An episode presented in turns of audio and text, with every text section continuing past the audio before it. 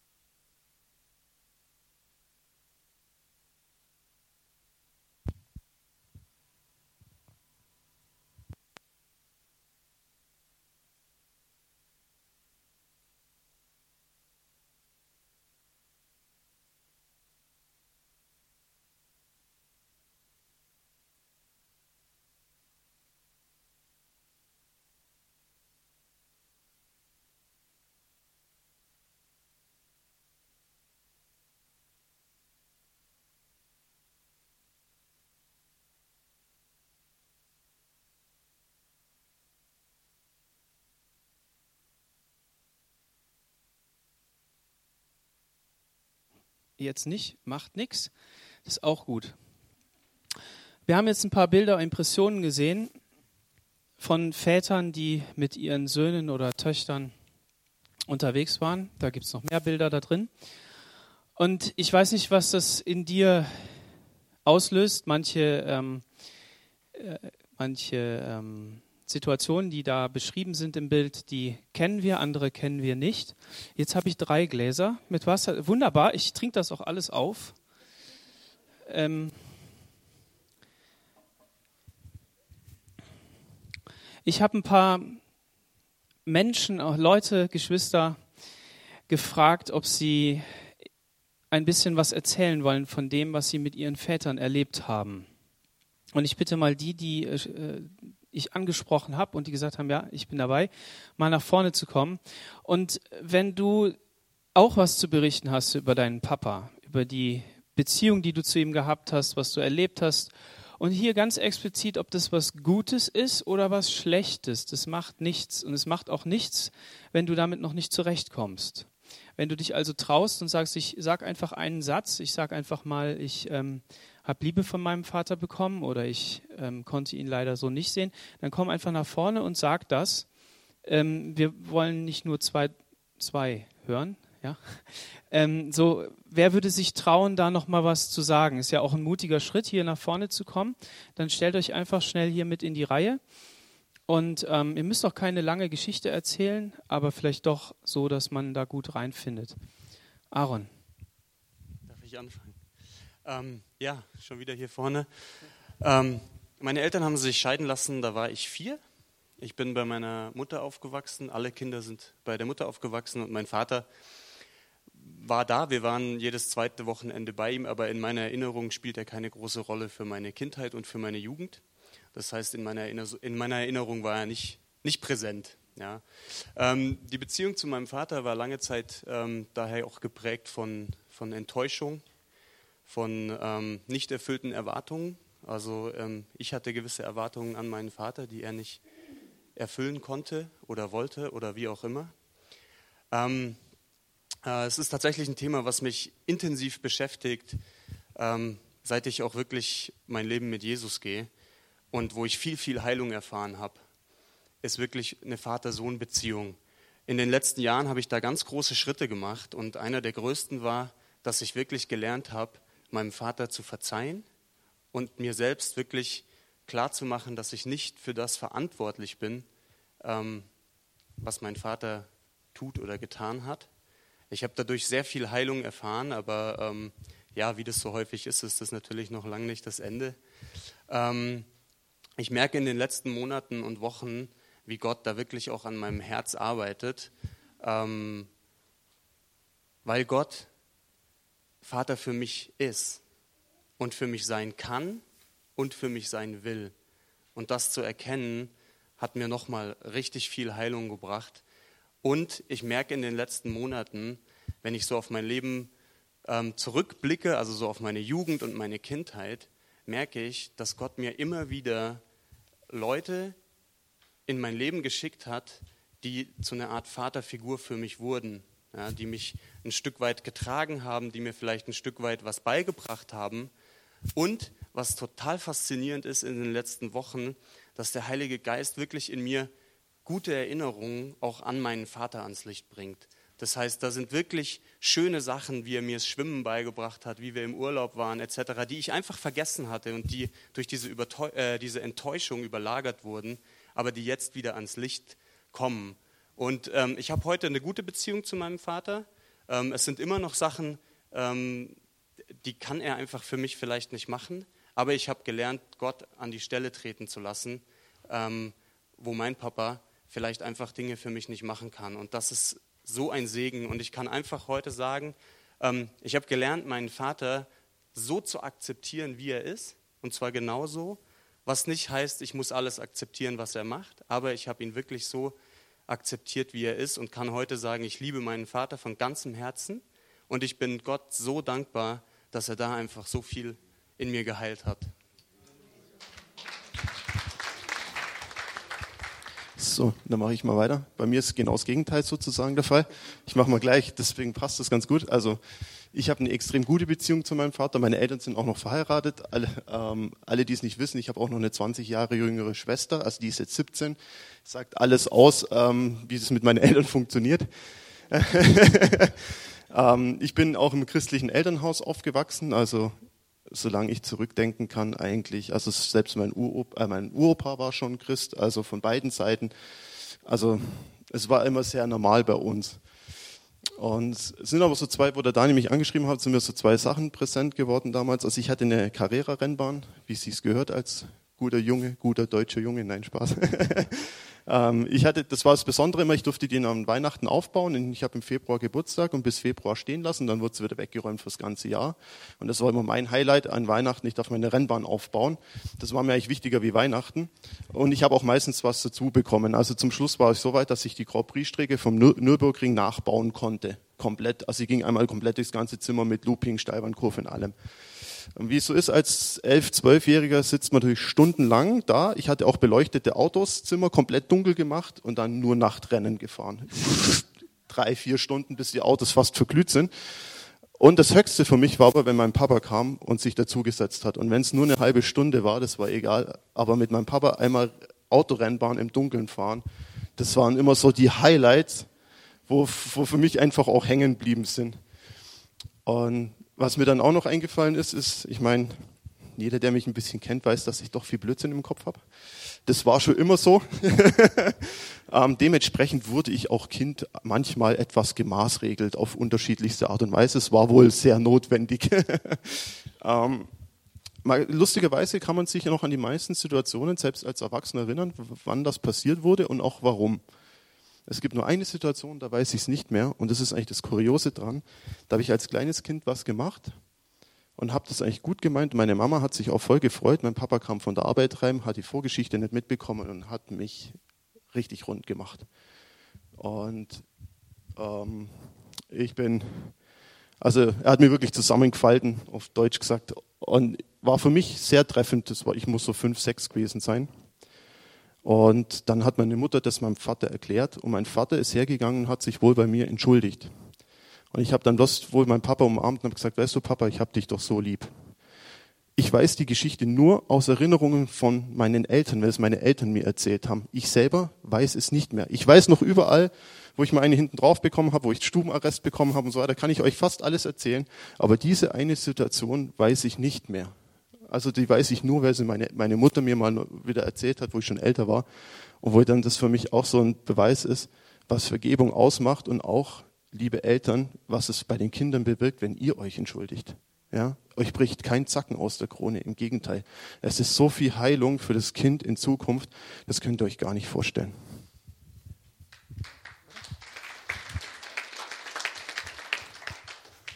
Also ich, ähm, äh, meine Eltern waren sehr jung, ungefähr 20.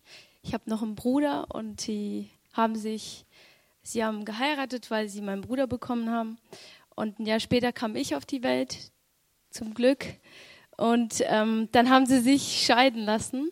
Und mein Vater hat sich äh, dann von meiner Mutter getrennt und der ist halt auch zwei, drei Jahre später nach ähm, Europa geflohen. Also ich bin in Rumänien geboren und er ist dort ausgeflüchtet und ist halt nach Österreich und von dort aus nach Kanada. Und das war irgendwann 1986 und ich war sehr klein. Ich habe davon nichts mitbekommen. Ich habe einmal mitbekommen, da kam er an der Straße an mir vorbei und ich habe ihn gesehen und ich hatte Angst bekommen. Also es war für mich kein, es war für mich vielleicht auch von zu Hause, weil sie erzählt haben, dass, dass der Vater, also es war kein gutes Bild da von ihm und er hat mich ganz normal begrüßt, aber ich bin weggelaufen. Und Jahre später habe ich mit ihm mal zufällig geredet, da war ich 18 und er war in Kanada und ja, ich habe ein gutes, also ich habe ein gutes Gespräch geführt. Ich war sehr scheu, aber er hat ähm, ja sonst ähm, keinen Kontakt mehr so, sozusagen gepflegt. Ich habe Nummern ausgetauscht, aber das war dann vorbei. Und später mit 27 hat er sich gemeldet bei mir und ich durfte dann halt ein Jahr später zu ihm. Also ich habe mich entschieden, ihn zu besuchen, habe dann halt meine Sachen gepackt und habe ihn halt in Kanada besucht.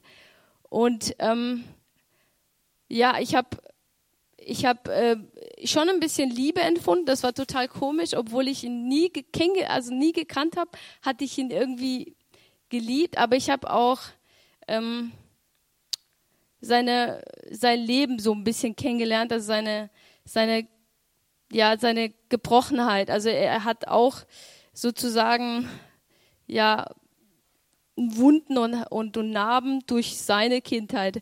Und ähm, ich glaube, drei Jahre später habe ich dann äh, bin Christ geworden und äh, genau mit 30 bin ich dann Christ geworden und ich habe immer wieder gefragt, warum ich diesen Vater hatte, weil wo ich, wo ich dort war, hat er von mir Erwartungen gehabt. Also ich sollte Schulen noch mal besuchen. Ich war nicht gut genug für ihn. Obwohl er nie irgendwie bei mir war, hat er eigentlich Erwartungen an mir gestellt. Und alles, was ich hatte, also meine Scheidung oder meine Trennung und alles, was ich so hatte und mein Sohn, es war irgendwie immer ein Fehler.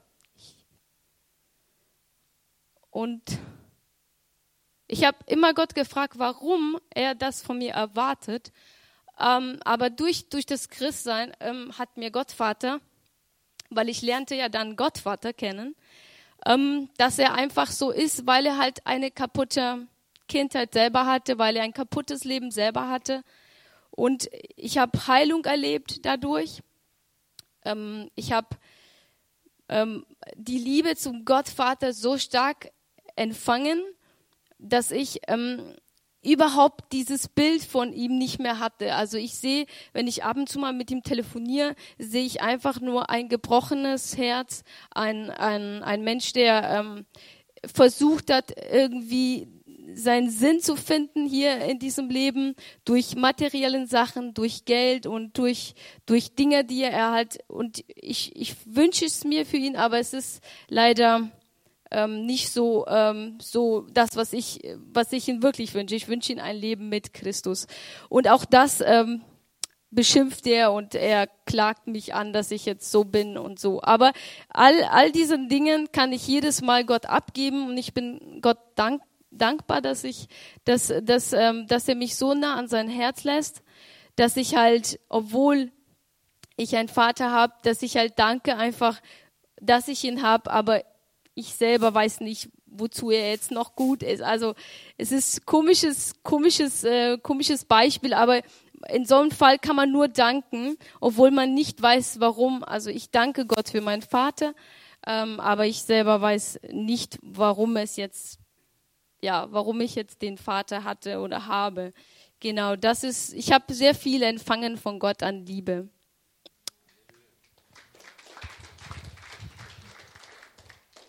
Also ich zittere wie, wie Espenlaub. Ich zittere. Das muss ja irgendwie weggehen. Ich will, mich, ich will mich kurz fassen, das ist gar nicht so einfach, kurz das Wesentliche zu sagen. Aber ich, also mein Vater war, ein toller Mann, er war ein Kämpfertyp, er war sehr streng mit uns Kindern, weil wir waren eine Riesenfamilie mit vielen Kindern und Angestellten etc. Und es war, war also für mich, ich war die, die zweitälteste und ich hatte so viel Verantwortung schon mit meinen kleinen Geschwistern. Und ich war irgendwo ähm, also er hat mich einmal geschlagen und zwar wollte ich, wir, war, wir kommen aus dem Katholischen.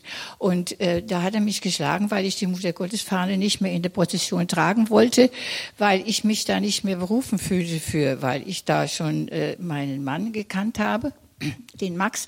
Und äh, ja und dann äh, und hat er mich geschlagen. Und das muss ich sagen, äh, das das das hat mir erstens mal gar nicht wehgetan und zweitens mal habe ich ihm das gleich verziehen, weil er, er hat so viel erlebt, er war im Gefängnis gewesen, weil er was gegen den Hitler gesagt hat.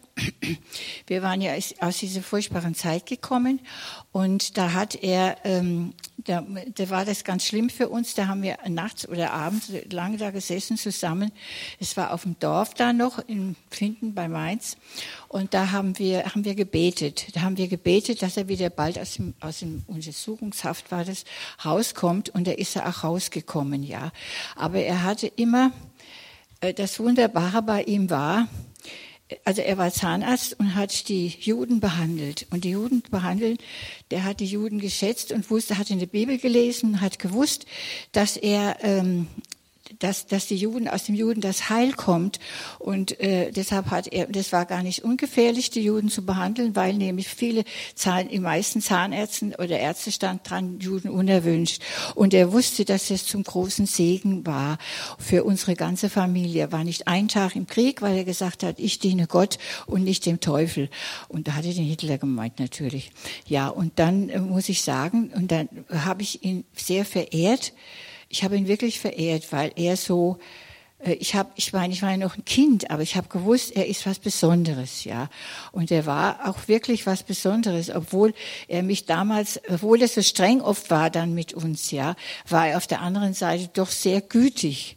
Und äh, das war dann irgendwie, äh, ich, ich habe ihn, ich hab ihn geliebt, währenddem meine Schwester und mein älterer Bruder und mein ganz kleiner da, das weiß ich nicht, aber mein älterer, die haben ihn überhaupt nicht gemocht und das konnte ich nicht verstehen. Und deshalb habe ich mit Gott Vater nie irgendwie nie Probleme gehabt, weil viele haben das ja, wenn sie einen schlechten Vater hatten. Und ich hatte einen lieben, guten Vater. Ich habe ihn wirklich geliebt. Und dieses Schlagen, das war also das war einmal wegen der, wegen der Fahne da, mit der Mutter Gottes da. Und, und andermal war, habe ich dieses Gymnasium nicht beenden können. Ich habe es nicht gewusst, ich habe es nicht gekonnt, ich war zu blöd. Ich weiß es nicht. Auf jeden Fall bin ich da gegangen, währenddem die anderen, meine Geschwister, das, bei der einen war es anders. Aber ich habe ihm das verziehen. Ich habe ihm, ich habe gedacht, ich, er, hat sich geschämt dann, dass er das, dass das nicht geklappt hat da mit mir. Aber das war, für mich war das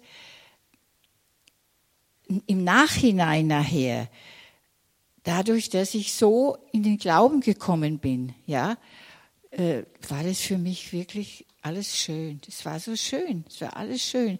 Und das Schönste war, dass ich meinen Max kennengelernt habe, mit dem ich 38 Jahre verheiratet war.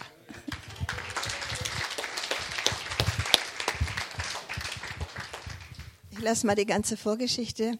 Ich bin adoptiert worden als kleines Mädchen. Mein Stiefvater musste dann sofort in den Krieg, in russische, sieben Jahre Krieg, vier Jahre russische Kriegsgefangenschaft. Ich war da so zwölfeinhalb Jahre, als er dann nach Hause kam. In unserem Wohnzimmer hing ein Bild mit schicker Uniform und ich habe immer gebetet, dass er nach Hause kommt. Und er kam dann. Alle freuten sich. Aber das war für mich eine ganz schwere Zeit, muss ich sagen. Ich will jetzt auf die Einzelheiten nicht eingehen, Aber sobald ich konnte, bin ich weg von zu Hause. Nur weg. Das war mein einziger Gedanke. Dann wurde ich Christin und es war eine tiefe Kluft zwischen mir und meinem Vater. Das wusste ich schon. Und eines Tages, als ich mit dem damaligen Leiter der christlichen Geschäftsleute nach Hamburg gefahren bin, da hatte ich mich eingeladen, meine Eltern leben in Norddeutschland, sagte der Herr zu meinem Herzen nur ein Wort. Du hast deinem Vater nicht vergeben. Und ich habe gesagt, Gott, wieso muss ich meinem Vater vergeben? Er muss sich bei mir entschuldigen. Er hat doch so viele Fehler gemacht. Ich habe nicht bedacht, dass mein Vater ja gar nicht wusste, wie geht er mit der Familie richtig um. Der kannte das doch gar nicht. Er hatte Malaria und war einfach ein kaputter Mann durch die Gefangenschaft. Ich habe nur meinen Teil gesehen, aber nicht seine Not. Und ich wollte nicht, ich wollte ihm nicht vergeben. Und ich habe eigentlich gesagt, Gott, ich kann nicht. Das heißt immer, ich will nicht. Und dann erinnerte mich Gott an Jesus, als er am Kreuz von Golgatha hing, auf allen Wunden bluten. Und die, die ihm diese Wunden zugefügt hatten, standen ja noch am Kreuz. Zum Teil jedenfalls. Und was macht Jesus? Er sagt, Vater, vergib ihnen, denn sie wissen nicht, was sie tun. Und als das in mein Herz kam, habe ich gesagt, Gott, ich werde meinem Vater vergeben. Jetzt kam ich nach Hause, fröhliche Begrüßung. Hallo Daddy, so schön, dich wiederzusehen. Ich habe immer die freundliche, fröhliche Tochter geheuchelt. So kam ich am besten klar. Und es war, als wenn mir Gott einen Spiegel vorhalten würde und sagen, schau mal, es ist doch alles Heuchelei. Dann habe ich Gott um Vergebung gebeten und habe gesagt, Herr, hilf mir jetzt, die richtigen Worte zu finden, dass ich meinen Teil vor dir in Ordnung bringe. Die Sünde meines Vaters ging mich ja gar nichts an. Das war eine Sache zwischen Gott und ihm. Und dann habe ich meine Eltern um ein Gespräch gebeten, gesagt, Vati, ich bin jetzt eine Christin, er sah die gute Änderung auch, war aber auch nicht ganz sicher, ist das das Richtige. Ich möchte dich heute um Vergebung bitten für alles, was ich falsch gemacht habe, für die innere Rebellion, Auflehnung und Ablehnung ich wusste gar nicht, wie viel Hass in meinem Herzen ist, aber das habe ich natürlich nicht ausgesprochen. Und zu meinem Staunen, ich, als ich das alles ausgesprochen hatte und das, Gott hat mir wirklich die Worte gegeben, saß er ganz still auf seinem Stuhl und dann sagte er auf einmal, Kind, ich habe auch viele Fehler gemacht. Ich bitte dich auch um Vergebung. Und wisst ihr, was passiert ist?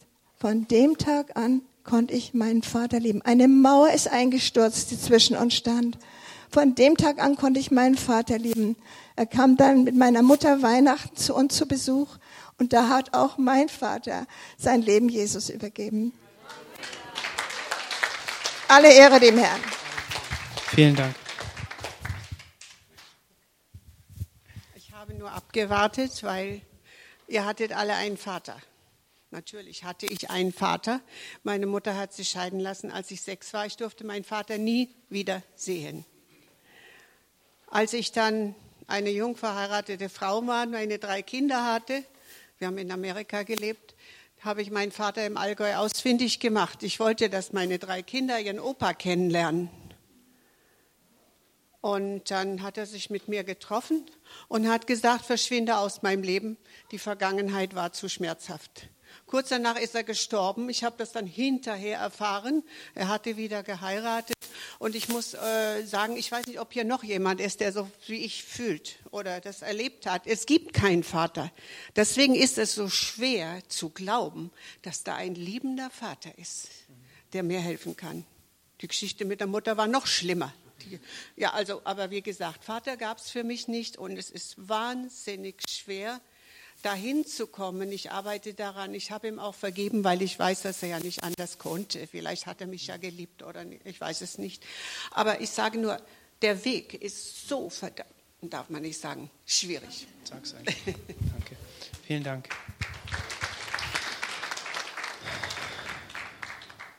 Wow.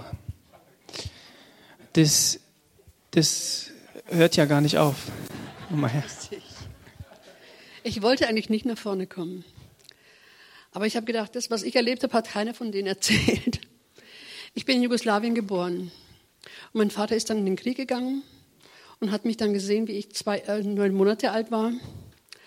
Und dann kam mein Vater nach Hause damals und dann hat er gesagt, wenn es heißt, dass ihr gehen müsst, dann, wenn du nur die Kinder nimmst, meine Schwester, die ist die ältere, die ist eineinhalb Jahre älter, dann nimm die Kinder und geh. Und sie war bei ihren Schwiegereltern und sie ist gegangen und wir sind dann über zwei Jahre in verschiedenen Lagern gewesen. Ich war zwei, zwei, ein Vierteljahre alt, wie wir flüchten mussten von Jugoslawien. Und dann ähm, sind wir unterwegs gewesen und meine Mutter hat immer das Bild von meinem Vater gezeigt, einen schönen, jungen, strammen Soldaten mit Uniform und so. Und dann ähm, haben wir uns getrennt von, von, meiner Oma und den anderen und kamen hier nach Bayern, nach Badischzell. Und dann haben wir immer gehofft, dass mein Vater kommt. Und dann kam er, da war ich knapp, äh, war ich vier, zwischen vier und fünf. Und, und dann kam er und da wohnt wir in Hochkreuz, das ist zwischen Bayerischzell und Wendelstein, in so einem Auftragshäusl. Und dann kam er und dann ist meine Schwester und meine Mutter ihm in den Hals gefallen. Und dann habe ich gesagt, sind die verrückt, die fallen dem fremden Mann um den Hals, die spinnen wollen. Und dann kam er und hat mich umarmt und hat gesagt, ich bin doch dein Vati. Nein, du bist nicht mein Vati, mein Vati ist in Russland, geh du wieder fort. Und dann sind wir nach Geiter umgezogen und dann kam mein Bruder auf die Welt. Und mein Vater wollte immer Söhne. Das erste sollte ein Sohn sein, meine Schwester kam. Das zweite sollte ein Sohn sein, dann kam ich.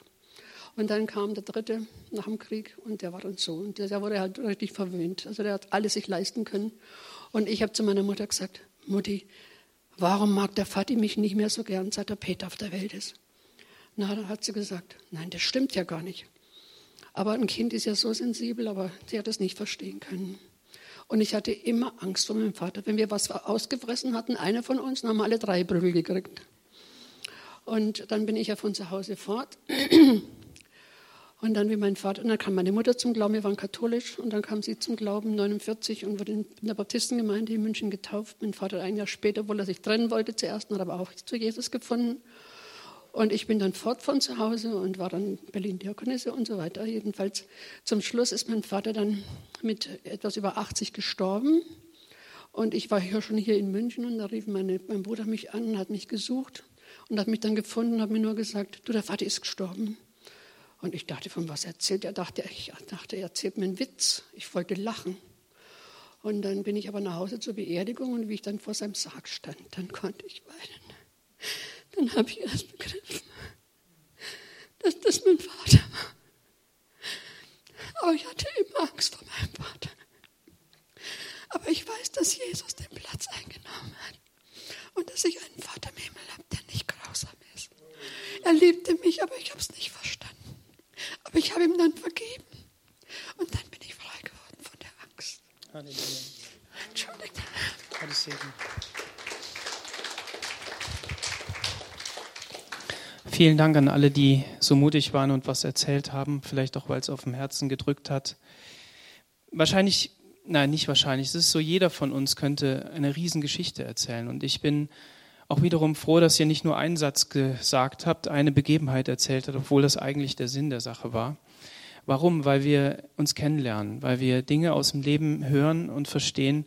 Und wenn dann so jemand wie du, Helga, hier sitzt und sagt, ich glaube an Gott, ich vertraue ihm, ich habe eine liebevolle Beziehung, du hast uns ja auch das Buch Unser Vater gegeben, wir haben das gelesen, richtig cooles Buch, richtig ähm, nicht so schwer zu lesen, 60 Seiten sind das ungefähr. Unser Vater von Max Lucado. Und du sagst, das ist das, was darin ausdrückt, die Beziehung zum Papa, dann bedeutet das, wenn man die Geschichte hört, die du jetzt gerade erzählt hast und natürlich die anderen auch, dass da wirklich etwas gewachsen ist und dass es nicht in Frustration hängen bleibt. Natürlich in manchem nicht verstehen und nicht begreifen und auch drüber stolpern und vielleicht auch der ein oder anderen Blockade, die nie aufgelöst wird. Aber es ist doch ein Riesenzeugnis, wenn jemand über Jahre und Jahrzehnte bei Gott bleibt und wirklich eine Beziehung zu ihm hat und sagt, ich liebe Gott und er ist mein Vater. Und deshalb seid darin ermutigt. Ich meine, ihr habt es gehört, manche sind angerührt, manche innerlich, manche äußerlich.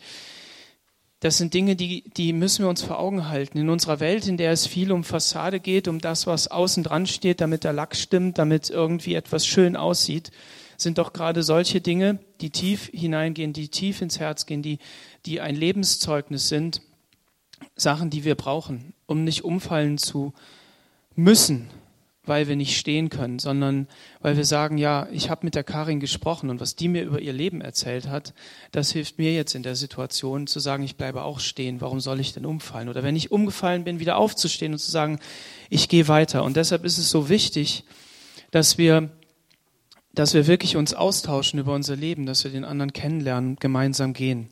Ich möchte einmal kurz beten. Herr Jesus, ich bete darum, dass du mir jetzt die richtigen Worte schenkst, um das, was du vorgegeben hast, aber auch mir aufs Herz gelegt hast, wirklich zu vereinen und auch prägnant auf den Punkt zu bringen. Ich danke dir für alles, was jetzt schon in dem Gottesdienst gewesen ist und die Eindrücke und das, was du zu uns gesagt hast, Herr. Und ich bete, dass wir mit dir unterwegs sind und nicht nur so locker flockig, sondern wirklich, dass wir richtig Beziehungen mit dir leben und dass wir an ein Ziel kommen, das du für uns hast. Halleluja. Amen. Ja, wir haben die verschiedensten Facetten jetzt gehört aus den unterschiedlichen Leben und es sind so viele Punkte schon angesprochen worden durch die Zeugnisse, durch das, was, was an Bericht erstattet worden ist über das Leben und wie es sein kann, einen Vater zu haben oder eben auch nicht, die alle hier auf meinem Skript draufstehen. Und es steht nicht alles auf dem, auf dem Skript. Ich kann euch jetzt keine Predigt halten, in der das alles therapiert wird. Und das ist auch nicht der Sinn der Sache, sondern der Sinn der Sache ist, dass wir uns anreizen, dass wir uns einen Anreiz geben, wirklich zu sagen, Gott, ich renne in deine Arme. Deshalb haben wir diese 40 Tage auf dem Blatt da draufstehen. Deshalb wollen wir gemeinsam einfach Gott bitten und zu ihm kommen und wirklich in diese Beziehung hineinkommen. Und der eine erlebt es so und der andere erlebt es anders. Und wie kann es auch anders sein? Wenn, wenn ich eine Antwort gebe, auf eine Frage, dann hast du ein ganz anderes Leben als derjenige, der vorher gefragt hat. Und das, das Gute ist ja, dass wir es mit Gott zu tun haben. Wenn ich sage, du hast Probleme in deinem Leben und ähm, oder du mir berichtest, du hast Probleme in deinem Leben und die sehen so und so und so aus, bete doch mal mit mir. Und dann komme ich natürlich mit der Hammerantwort, großer Riesenhammer, Gott, Bums, der muss jetzt lösen dann fühlt sich das manchmal so an, dass wir sagen, ja, der hat mir nur so eine Standardantwort gegeben. Das war jetzt nur so, Hauptsache zack, Segensgebet und fertig. Aber das Geniale ist ja, dass wenn wir Menschen treffen und wie wir das eben gehört haben und auch beschrieben haben, die mit Gott gehen und die Antworten auf ihre Fragen bekommen haben, komm, bleib bei mir, komm in meine Gemeinschaft, dann bedeutet das, dass diese Hammerantworten, diese Standardantworten, dieses ich weiß eigentlich gar nicht, was du alles erlebt hast. Und wie oft haben wir diesen Satz jetzt gehört? Ich weiß ja gar nicht, was der alles erlebt hat. Und deshalb ist der vielleicht so. Bis hin, dass die Traute gesagt hat, ähm, du kannst mit mir nicht weiter in dieser Beziehung leben, wenn du ihm nicht vergibst. Aber ich muss doch überhaupt gar nicht. Der hat doch so viel. Und dann Gott gezeigt hat, ja, aber der hat das und das und das erlebt und der kann überhaupt gar nicht vergeben. Wenn, wenn das schon der, der Punkt ist, dann bedeutet das für mich, dass es wirklich um diese Beziehung zu Gott geht. Einmal von dieser Seite gesagt. Denn nur in dieser Beziehung, in diesem Reden mit Gott über mein Leben, über sein Leben, über das neue Leben, das er geben will, über das, was er durch seinen Sohn auf dieser Erde gezeigt hat, kann wirklich an mein Herz rangekommen werden, an diese tiefen, tiefen, tiefen Momente. Das kann niemand hier heute Morgen im Gottesdienst, das kann niemand im Hauskreis, das kann nicht der Ehepartner tun über 40 Jahre, obwohl das traumhaft schön sein kann und äh, man wirklich sich viel geben kann. Aber diese Rettung, diese Befreiung, diese Antworten und manchmal auch diese Nicht-Antworten kann nur Gott geben. Und deshalb bedeutet das Beziehung. Das ist nicht nur so Beziehung zu Gott zu haben und zu sagen, ja, du musst Beziehung zu Gott haben, sonst funktioniert das nicht. Sonst kriegst du aus dem Automaten unten nicht die Cola raus. Sondern es geht wirklich darum, weil nur Gott kann in der Beziehung zu dir die Antworten geben, die du brauchst, die ich brauche.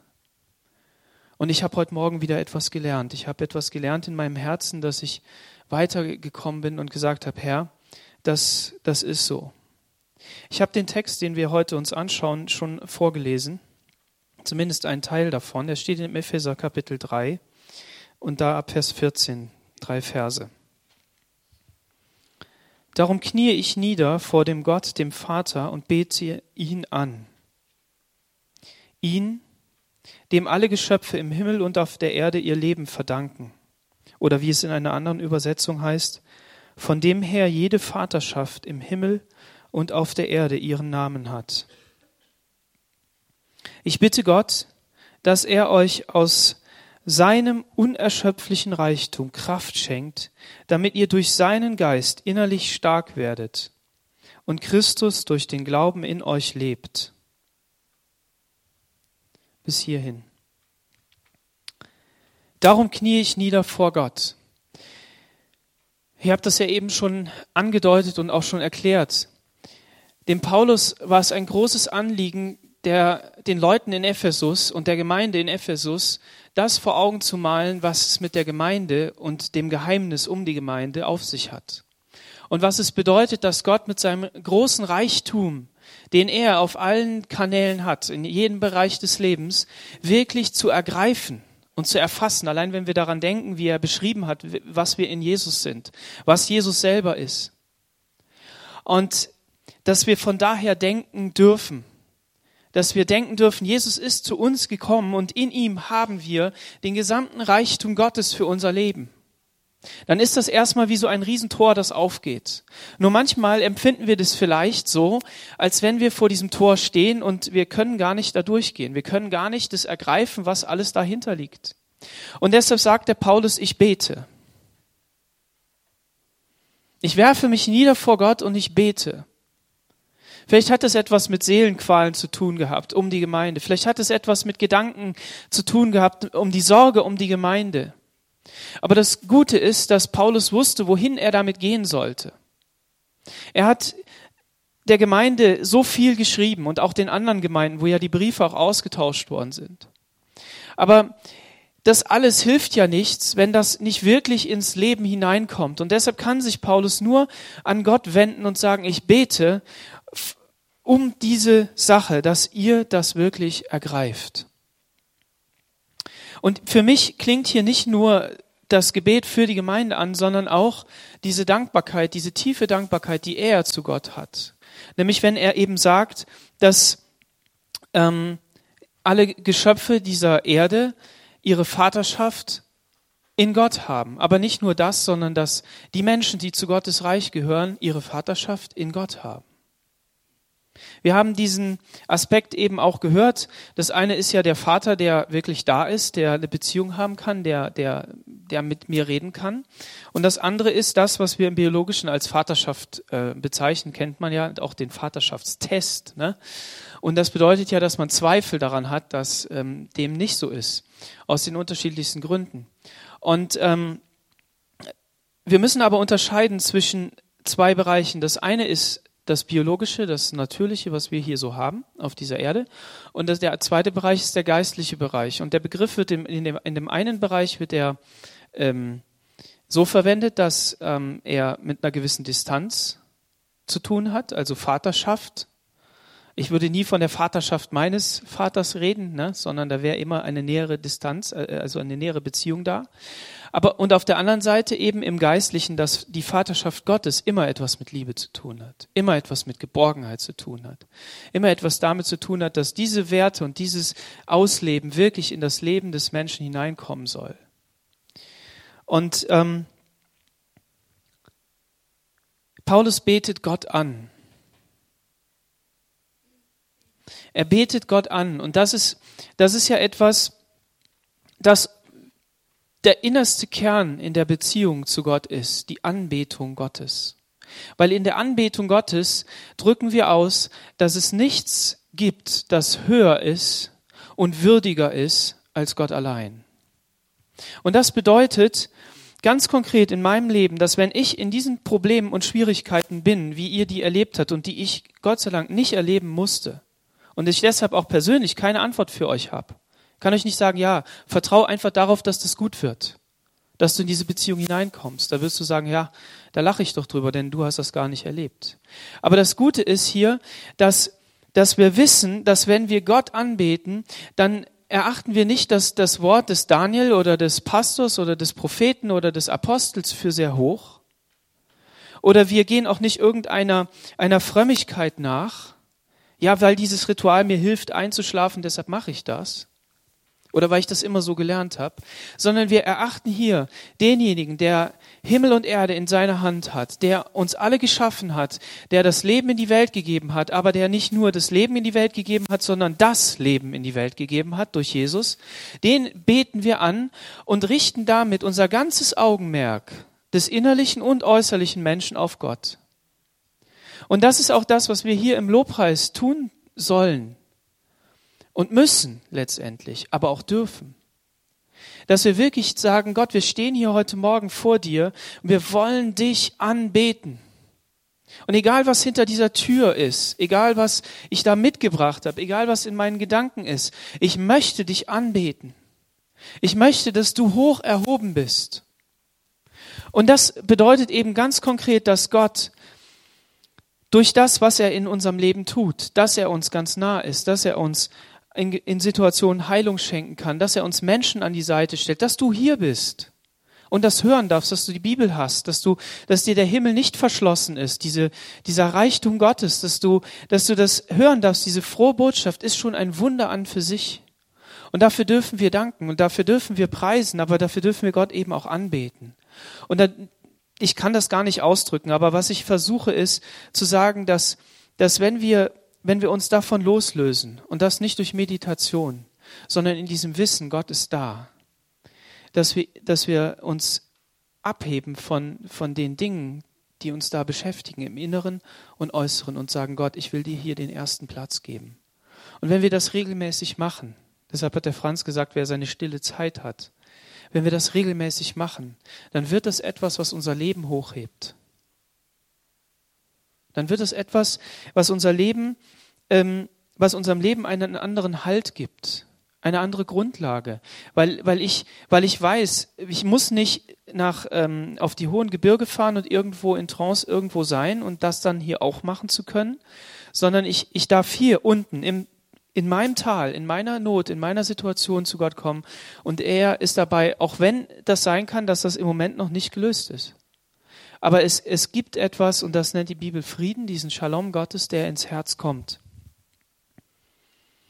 Und Paulus sagt das auch in diese Welt hinein, die chaotisch war, die durcheinander war. Und jemand hat hier auch gesagt, dass, ähm, dass es Trennungen und Spaltungen gegeben hat. Mauern sind zerbrochen. Und das war auch wieder so ein Gedanke, der hier drauf steht. Denn Paulus redet in eine Welt, in der Trennungen waren, Spaltungen von Völkern, von Menschen und auch im Menschen selber. So, er hat ganz konkrete Situationen vor sich. Das war nicht nur einfach so, ja, irgendwoher kommt es von Gott und du musst damit jetzt umgehen, sondern das war so, dass es viel Krieg gegeben hat, dass es Durcheinander gegeben hat, dass es andere Götter gab, die sich hineingedrängt haben, ähm, bis hin zur, zum sexuellen Bereich, dass das etwas Gutes ist, um Gott zu, zu ehren. Und ihr könnt euch vorstellen, wie viel Chaos und wie viel Durcheinander das in Familien und in, in, in, in den Menschen gegeben hat. Und Jesus Christus bringt diese Einheit hinein. Den Ratschluss Gottes. Und wie? Durch die Verkündigung der guten Botschaft. Die gute Botschaft ist, Jesus hat den Weg aufgemacht und wir dürfen zum Vater kommen. Und diese, diese Möglichkeit, die gab es noch nie. Und die gibt es auch heute nirgendwo. Und die gab es auch bei uns nicht, wenn wir mal sagen, wir sind, wir sind ja keine Juden gewesen, aber wenn wir mal vom Gesetz her denken. Selbst für die Juden hat es die nicht gegeben. Denn Gott hat sich nur offenbart im Allerheiligsten. Da, wo die Herrlichkeit Gottes war. Und wer durfte da hinein? Der hohe Priester einmal im Jahr. Und das mit ganz viel Aufwand. Nur dann durfte er da rein. Und niemand konnte Gott sehen. Niemand konnte in die, in die Gegenwart Gottes gehen und sagen, äh, Gott, mein Vater, ich, ich, ich will eine Beziehung zu dir haben. Das war nicht in deren Denken drin. Dass Gott das ja immer schon wollte, das sehen wir an so einer Ausnahmeerscheinung wie Mose, der in die Gegenwart Gottes kommen konnte, der Freund sein konnte. Oder an einem David, der die Schaubrote gegessen hat und, und, und Gott hat ihn nicht gestraft und, und so weiter. Es, Gott wollte immer schon diese Beziehung. Nur was hielt ihn zurück? Er hat gesagt, ich wohne mitten unter euch, in diesem Volk. Ich will mit der Stiftshütte wirklich unter euch wohnen. Ich möchte Raum mir schaffen unter euch und will bei euch sein. Nur ich werde hier ein paar Zäune ziehen, damit ihr nicht in meine Heiligkeit müsst. Weil wenn ihr in meine Heiligkeit kommt, und das ist der weitere Aspekt, dann müsst ihr auch heilig sein. Ihr müsst heilig sein, weil ich kann mit Sünde nichts zu tun haben. Es geht nicht. Und dann hat er es geschafft, dass er, und das wissen wir ja, ähm, dass Jesus gekommen ist und die Tür aufgemacht hat zum Vater und diesen Graben überwunden hat. Durch die Gemeinde. Und die Gemeinde darf diese Botschaft verkündigen. Deshalb ist es so wichtig, dass wir diese Botschaft verkündigen an unsere Nachbarn, an unsere Freunde und sagen, du, es gibt eine gute Botschaft. Es gibt die Botschaft der Rettung.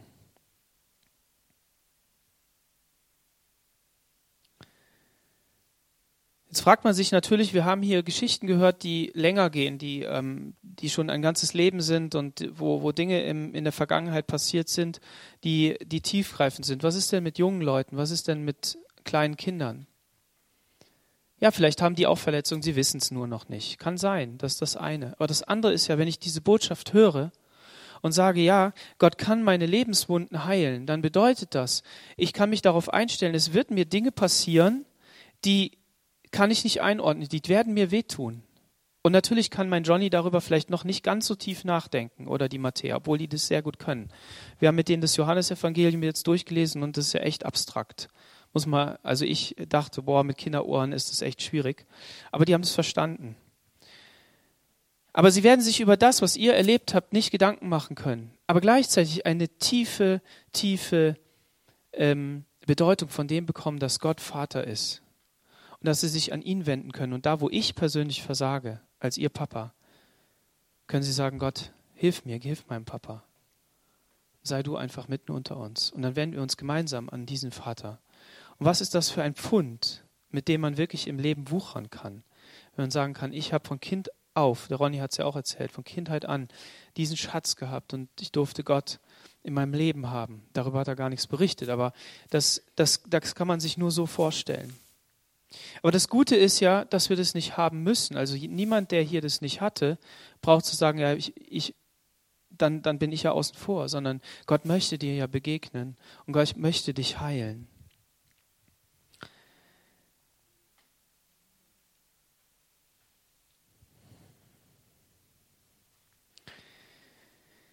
Einen Aspekt möchte ich nochmal betonen. Im Vers 17, da heißt es, und Christus durch den Glauben in euch lebt. Da äh, muss man ein bisschen mehr lesen. Damit ihr durch seinen Geist innerlich stark werdet und Christus durch den Glauben in euch lebt. Damit ihr durch seinen Geist innerlich stark werdet. Was ist dieser innere Mensch? Dieser innere Mensch, das ist die Vorstellung, dass ähm, es drei Bereiche gibt. Die Einsicht über richtig und falsch, das Gewissen in seiner Schärfe oder Unschärfe und den Willen, der will und nicht kann. Also diese drei Bereiche müssen wir uns da vor Augen führen. Und das bedeutet, wenn man von der Einsicht spricht, ob etwas richtig oder falsch ist, dass wir weniger von den Leidenschaften und Lüsten und vielmehr aus der Weisheit Christi geleitet sind. Das sind natürlich große Begriffe, aber ganz einfach, dass ich entscheiden kann, ist dieser Weg, ist das, was ich hier tue, richtig oder falsch.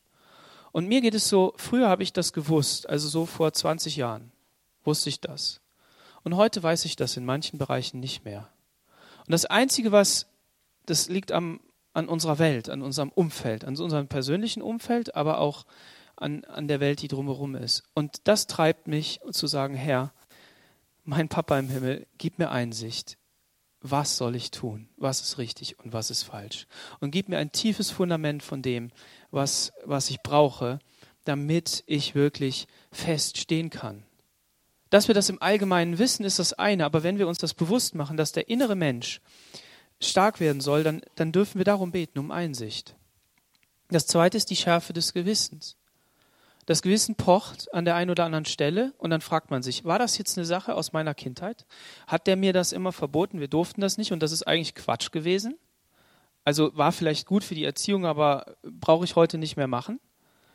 Ja, habe ich da ein schlechtes Gewissen. Und wenn, wenn jemand ähm, viel solche, an viele solche Punkte kommt, wenn vielleicht ein Weltbild sich ändert, und das hat sich ja in den meisten Leben, weil wir ja eine lange Geschichte hinter uns haben. Wir haben ja gerade gehört, vom Krieg, Gefangenschaft bis eben heute in die Freiheit, dann haben sich ja Weltbilder geändert. Und da müssen wir uns fragen, was jetzt an dem, was ich in meinem Gewissen habe, ist wirklich das, was Gott will und was ist das, was, was die Menschen da reingetan haben. Und das verwirrt, äh, bringt an mancher Stelle dann auch Verwirrung. Aber Wodurch wird das geschärft? Unser Gewissen wird geschärft dadurch, dass wir in der Gemeinschaft mit Gott sein Wort lesen und sagen, Herr, lass mich einfach damit wirklich, lass es tief einsickern in mich und veränder du die Sensibilität meines Gewissens. Und dann, und das ist der dritte Bereich und das ist das Schwierigste, dass wir den Willen haben, den Willen, das Richtige zu tun. Und oft tun wir es nicht, weil wir einen schwachen Willen haben. Und ähm, wir fragen uns ab und zu mal, es hat ja in der Vergangenheit auch dieses Bild gegeben, man muss den Willen brechen. Das gibt da eine ganze, ja, eine ganze ähm, Begründung dafür. Wie kriegen wir jetzt den Willen, den starken Willen unserer kleinen Kinder, nehmen wir mal die, weil wir die ja prägen können, wie kriegen wir den jetzt so gelenkt, dass er nicht zerbrochen wird, sondern in die richtige Richtung gelenkt oder wie auch immer wir das beschreiben sollen? Wie kriegen wir das hin? Und wie ist es mit unserem Willen? Da, wo wir aufgegeben haben, wo wir nicht mehr können, weil wir auch vielleicht Gewohnheiten haben, gegen die wir nicht mehr ankönnen. Brauchen wir vielleicht Veränderung? Brauchen wir irgendwie nochmal ein klärendes Gespräch? Etwas, wo, wo jemand hineinsprechen kann? Das ist das, was wir Menschen tun können.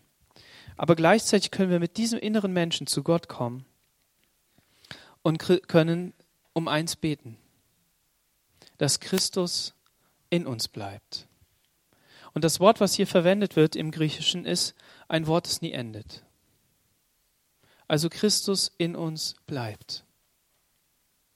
Und wir wissen, dass wenn wir den Willen Jesu tun, im Johannesevangelium sagt er, wer meinen Willen, wer meinen Willen hört und tut, bei dem werde ich Wohnung machen, bei dem werden mein Vater und ich bleiben. So haben wir heute Morgen von dieser Herausforderung gehört. Auf der einen Seite haben wir Dinge erlebt in unserem Leben, die wir nicht einordnen können, die uns schwerfallen, die, die uns vielleicht, die uns auch geschadet haben und mit denen wir nicht zurechtkommen. Und auf der anderen Seite haben wir den Reichtum Gottes, den er in unser Leben hineingeben möchte. Und jeder von uns darf in diese Beziehung zu Gott kommen. Und wenn du noch nicht damit zurechtkommst, Gott Vater zu nennen, dann sag ihm das. Aber da, wo Gott dir eine Einsicht gegeben hat, wo Gott dir etwas offenbart hat, nimm das und kultivier das und sag Gott, du bist mein Retter. Errette mich aus dieser Vaterlosigkeit. So wie, die, wie der Psalmist, lest mal die Psalmen, die bringen das alles zu Gott. Und das wollen wir jetzt auch tun.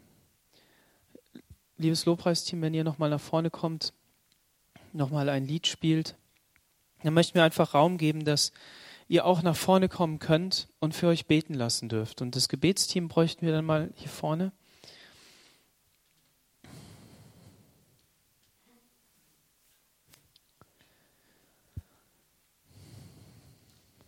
Wir wollen jetzt mit diesen Gedanken einfach vor Gott kommen. Und es ist die Einladung, dass wenn du sagst, ich bin da noch nicht weit genug, ich habe da meine Gründe, ich habe meine, meine Schmerzen, ich habe das, was, was mich hindert, zu Gott zu kommen, dann darfst du dir hier jemand aussuchen, dass zu der Person hinkommen, die Männer zu den Männern, die Frauen zu den Frauen. Und, ähm, und darfst du dich beten lassen. Und wir anderen, wir gehen jetzt einfach ins Gebet. Wir werden die Zeit auch begrenzen dann. Aber lass uns jetzt einfach ins Gebet gehen, noch das ein oder andere Lied spielen und ähm, so einfach vor Gott kommen. Herr Jesus, ich danke dir für diesen Morgen. Ich danke dir für den Reichtum, den du hast in deinem Reich für uns Menschen. Und ich danke dir, dass du uns heilen willst, dass du an all diese Punkte hingehen willst, die wir in unserem Herzen rumtragen, ob sie noch offene Wunden sind oder ob sie vernarbt sind oder vielleicht schon so zugedeckt, dass man gar nicht von außen sieht. Herr, und ich bete darum, dass, ja, dass du uns eine Hoffnung gibst, dass wir diese Hoffnung sehen, dass du uns heilen möchtest dass du kommen willst und uns berühren willst, ganz tief in uns, dass wir diese, diese Fehler, die unsere Väter gemacht haben, da wo sie hineingesprochen haben und reingewirkt haben in unser Leben, äh, was nicht gut ist, dass sie herauskommen und dass sie gesund werden. Darum bete ich in Jesu Namen. Und dass niemand die Hoffnung verliert, Herr, sondern dass du wirklich da beginnen kannst, wo du schon offenbart hast, wo du schon gezeigt hast, wo du in Beziehung gekommen bist, Herr. Denn nur durch deine Offenbarung und das, was du tun kannst, kannst du uns auch wirklich verändern. Und so bete ich darum, dass wir wirklich eine, eine Familie, eine Gemeinde werden, die, die einen Vater hat und dich Vater nennt. Halleluja. Wir preisen dich für all das, was du getan hast. In Jesu Namen. Amen.